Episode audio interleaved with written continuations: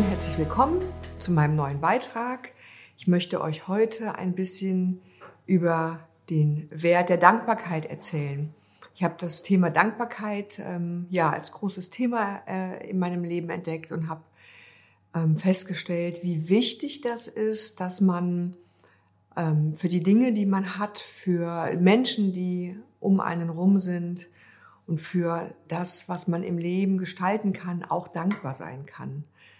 Dankbarkeit ist ein extrem unterschätzter Wert, der immer wichtiger wird und der ganz, ganz, ganz viel macht in dir, wenn du dankbar bist.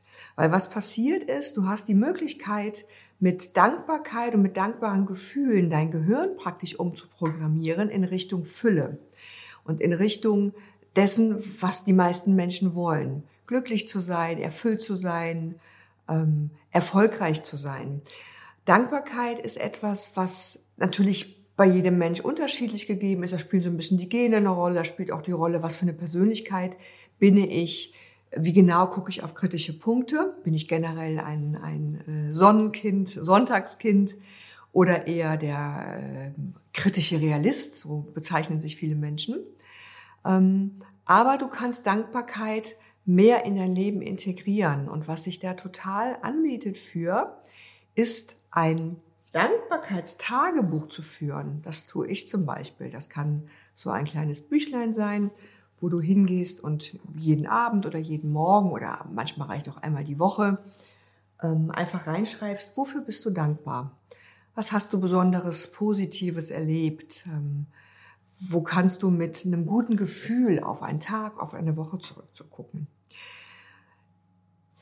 Ich glaube, dass das ein, ein guter Mechanismus ist, denn es gibt keine Glückspillen. Und wir haben heutzutage eine Zeit, wo so das Streben nach Glück, nach Erfüllung, nach Selbsterfahrung, nach Persönlichkeitsentwicklung ja ein ganz, ganz großes Thema ist. Und was so passiert ist, dass ganz viele Menschen ähm, das mitbekommen oder auch selber leben. Sie gucken auf Facebook, sie gucken auf Instagram und immer denken, mein Gott, was haben die anderen alle für ein tolles Leben? Da gibt es geschönte Bilder, da gibt es tolle Urlaubsreisen, äh, Fitnessvideos, äh, Videos mit, mit tollen Klamotten oder in tollen Häusern.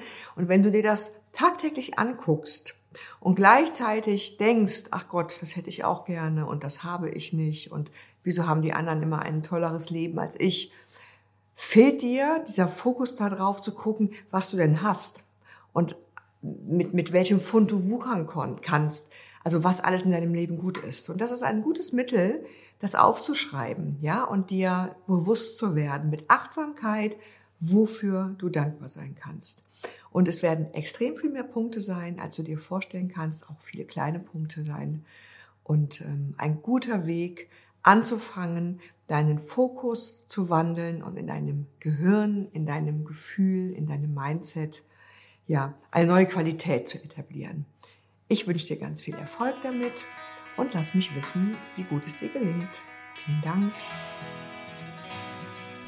Ja, vielen Dank, dass ihr unser Video bis zum Ende geschaut habt. Wir hoffen, es hat euch gefallen. Den Rest kennt ihr doch. Abonnieren, liken, kommentieren. Vielen Dank.